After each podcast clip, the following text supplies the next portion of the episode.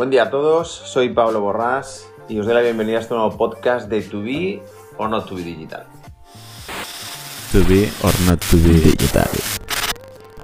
Bueno, eh, hoy estamos de nuevo con Samuel eh, y vamos a continuar hablando sobre las diferentes funcionalidades que, que tiene Connective y cómo las aplicamos en, en 2B para maximizar los resultados tanto de conversión como de ROAS de, de nuestros clientes.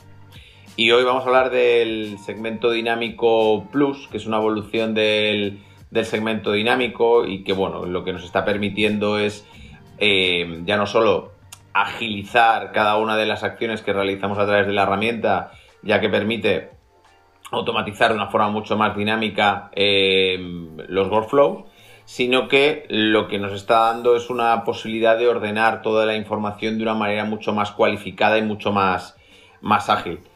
Y, bueno, pues como sabéis, eh, Connective es la, herramienta que nosotros consideramos que es básica para llevar a cabo cualquier tipo de implementación de, estrategias eh, de conversión, debido a que nos permite obtener una información hipercualificada de cada uno de los segmentos que, mm, necesarios para llevar a cabo las acciones de vinculación, de venta cruzada, de, intensificación a través de, de intensificación del remarketing a través de, de pop-ups.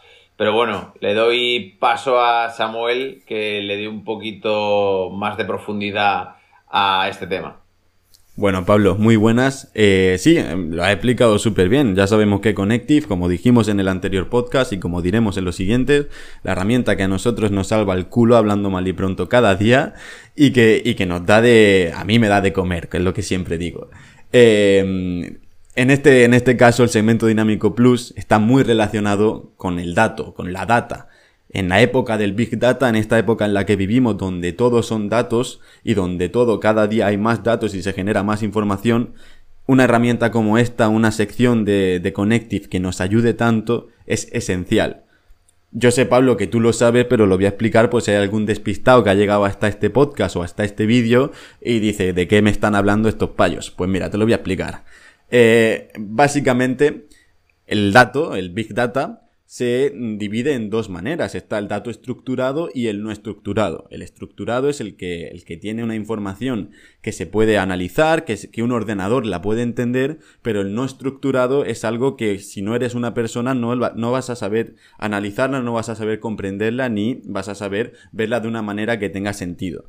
¿Qué pasa? Que cada día hay más datos no estructurados. Y también ocurre en las bases de datos de los e-commerce. Y la base de datos de una e-commerce ahora mismo es lo más importante porque es información y la información es poder desde siempre y para siempre.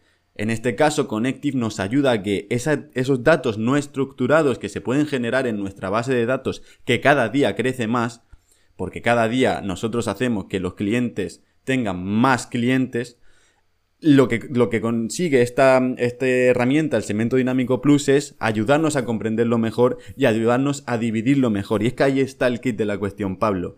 Esta segmentación de usuarios para que la base de datos sea ágil y para que Connective tenga sentido y, la, y el pagar por una herramienta de marketing automation tenga sentido y nos dé beneficios como empresa. Sí, sí, organizarlo todo. O sea, lo que yo lo que veo que es que el paso que, que ha dado Connective desde bueno, desde el, segmento dinámico al segmento dinámico plus es cómo se puede ordenar la información, o sea, cómo puedes ir seleccionando cada uno de los parámetros que más te interesa a la hora de, llevar a cabo, sobre todo acciones de, de remarketing sobre, sobre bases de datos, pero también sobre usuarios eh, no conocidos que terminan retroalimentando esas, esos, esos segmentos que después puedes utilizar para, para reimpactar, estableciendo, como, como explicarás ahora, diferentes categorizaciones de usuarios, lo que, bueno, pues eh, lo que antes hablábamos, lo que sigue hablando del tema de, del lean nurturing, ¿no? Pero de una forma mucho más ágil, mucho más,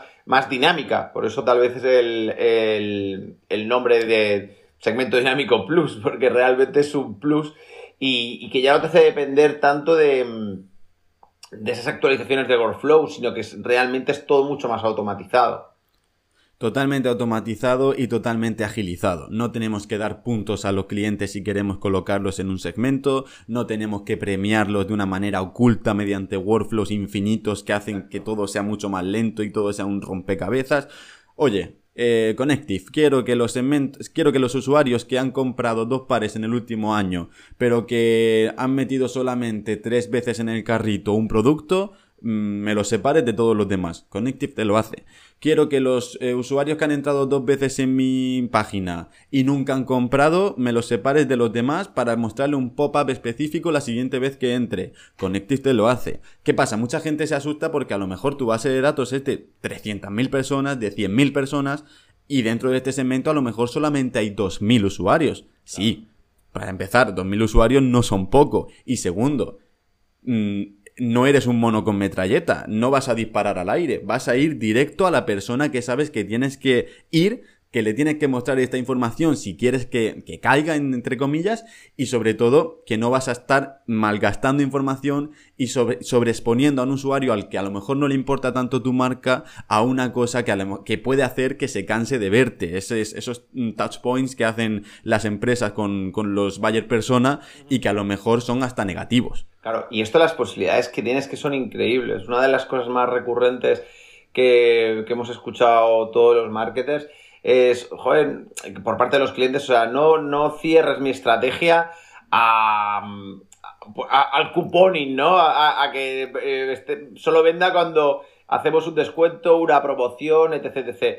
Y claro, esto tiene unas posibilidades increíbles, como os decía, debido a que realmente con esta herramienta puedes segmentar al usuario, pero también a la promoción o, al incentivo que le quieras dar en función del uso que haga eh, dentro de la web o bien del número de compras o bien de la, bueno, de la categoría de productos que ha visitado, con lo que puedes como siempre decimos en Tubi, ¿no? Que nos gusta hacer eh, campañas y estrategias de manera holística, pero que pueden empezar con una campaña eh, a través de Meta o, de, o de Google que termine en la web y que a partir de ahí se pueda parametrizar qué tipología de descuento, qué tipología de contenido o qué tipología de promo le queremos ofrecer a un usuario en función de su uso. Y esto lo podemos automatizar, predefinir para que no tengamos que estar, como decía Samuel, como hacíamos antes, que bueno, que, ya no será maravilloso, ¿no? Pero es que ahora ya lo puedes dejar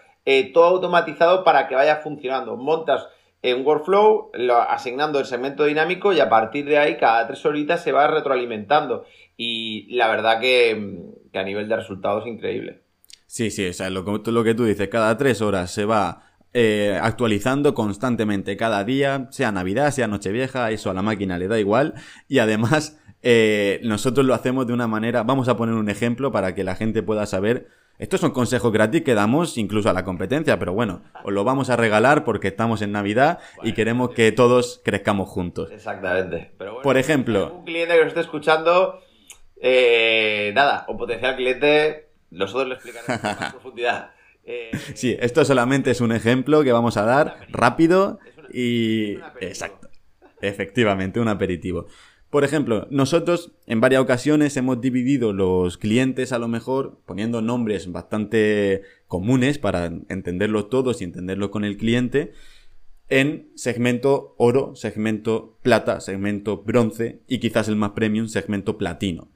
Ahí es el cliente quien decide cuál es la segmentación, porque nosotros al final no conocemos la e-commerce como el fundador o como el que trabaja en ella. Pero sí que hacemos nosotros esa división para tener controlada esa base de datos. ¿Quién es el bronce, por ejemplo? Pues el cliente que todavía no conozco, ese usuario desconocido, como, como tú bien dices, Pablo, que cuando va a entrar a la web, yo quiero que, que, le, que le ocurra algo, porque es un cliente que sé que tiene interés en mi marca, pero que no se decide a comprar. Y a lo mejor es un cliente de compra impulsiva y no lo estoy aprovechando. O a lo mejor es un cliente que está muy interesado en mi marca y no lo estoy aprovechando porque no estoy dándole lo que necesita. Pues bien, entras a mi web la quinta vez que entras en seis meses, que parece poco, pero es una barbaridad, una vez al mes. Te voy a mostrar un pop-up con información personalizada solamente para ti o solamente para la gente que hay en tu segmento con un cupón si la empresa quiere poner un cupón, con un mail especial si la empresa quiere poner un mail especial, lo que sea.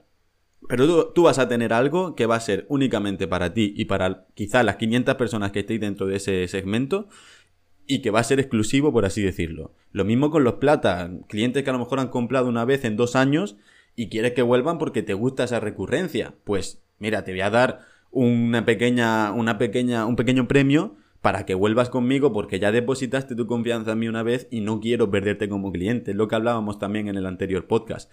Y así lo mismo, el oro un poquitín más de premio y el platino ya, bueno, es el acabose. El platino seguramente sea dueño de la empresa, la persona que ha pagado la universidad de tus hijos. Tendrás que darle un incentivo, tendrás que darle un premio porque queremos que esa persona se quede con nosotros y además que sigamos utilizando la estrategia de publicidad más grande que existe, por mucho que nosotros seamos de marketing digital, que es el boca a boca y el yo soy tu amigo y voy a recomendarte estos zapatos, te voy a recomendar esta cerveza, te voy a recomendar este vermú, lo que sea, pero quiero que lo compre porque a mí me ha gustado, mi experiencia de compra ha sido satisfactoria y además me han cuidado muy bien. Es que es lo que dice Samuel, es que esto, eh, aparte de fidelizar y aumentar lo que son la, la recurrencia de compra, que esto es el secreto, ¿eh? De la gestión del ROAS. O sea, el rollo del e-commerce eh, se basa no solo que te compre una vez, porque si no estás pagando continuamente publicidad para encontrar ese lead que termine convirtiendo. El rollo es que consigues esa recurrencia de compra que te permite tener un ROAS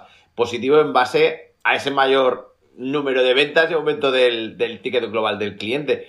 Pero imaginaos las posibilidades que tiene esto con un uso normal que hace la gente dentro de Internet. Porque la gente, la peña en general, lo que hace cuando está comprando un producto y, sobre todo si está en diferentes plataformas, es comparar el precio. Y ahora el rollo que tenemos es que la mayoría de marketplace pues tienen los productos que tienen los fabricantes. Entonces, claro, la gente normalmente lo que hace es, pues voy a comparar precios. ¿Qué pasa? Si montamos esto bien, si conocemos y organizamos correctamente la información en los diferentes segmentos, el conjunto de usuarios que ya tenemos dentro de nuestra base de datos, ya sea conocida o no conocida, lo podemos localizar. Entonces, si vemos que una persona, vemos, o sea, si la herramienta eh, percibe que una persona, base en la parametrización que marquemos, claro, ha visitado tres veces la, la web en un mismo día y ha subido el producto al carrito dos veces, joder, pues ese tío seguramente estará comparando productos. Y entonces, claro, nosotros le, es lo que, lo, que hacemos. Pues, pues, ese tío no se puede escapar. Es lo que comentaba ayer un cliente, que tenía tiendas físicas, tiene un, un montón de tiendas físicas y después también tiene un e-commerce bastante potente. Y le decía, tío, pero es que esto es igual que, que, que lo que hacen tus dependientas. Tú imagínate que le quieres vender un producto que cuesta 300 euros y que ves que la tipa entra tres o cuatro veces. Hostia, pues. Y que ya te ha comprado y sabes que es compradora de esos productos. Pues lo que seguro que hace la dependiente es, bueno, vente para aquí, Antonia, que, que, te, que te hago un descuento o te doy la tarjeta Fidelity para que te lleves un 10, un 15% de descuento. Pues esto es exactamente igual. Es la localización de ese comprador potencial que ya eh, nos ha comprado y tenemos experiencia previa, o bien que ha visitado la tienda varias veces, o bien que ya nos ha comprado previamente, o bien que nos se gasta una pasta en localizarlo y adaptar el contenido y adaptar eh, la oferta a sus propias necesidades. Y claro, esto de poder hacerlo directamente con First Data y, y On Page, pues es un puntazo, porque si encima después puedes retroalimentar, retroalimentarlo con otro tipo de campañas, pues ahí está el, punto de inflexión y el regalito para, para la competencia. Tota-, totalmente, ¿eh? ya, ya nos daréis las gracias.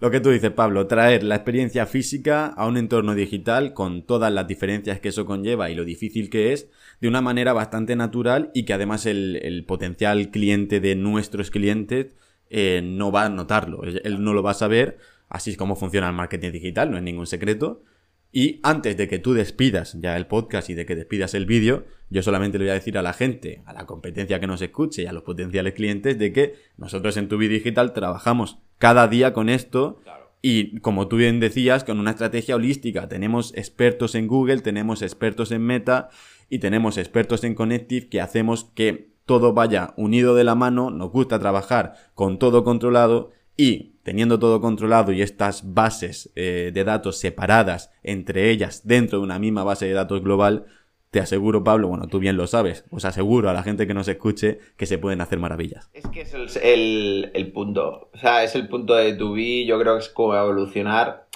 vamos, sin arrogancia, ¿no? Pero creo que vamos por el buen camino y los resultados nos están acompañados precisamente por eso, porque lo miramos todo de una manera holística. Yo estoy convencido que el segmento dinámico plus nos funciona tan bien porque la analítica que realizamos la hacemos de manera global, eh, aunque evidentemente analizamos por herramienta, pero la analítica es global eh, y empieza en, el top de panel a lo mejor con, con Facebook, con TikTok o con qué sé, a lo mejor eh, con, display, y cómo vamos bajando hasta, hasta el final y, cómo todo se va retroalimentando.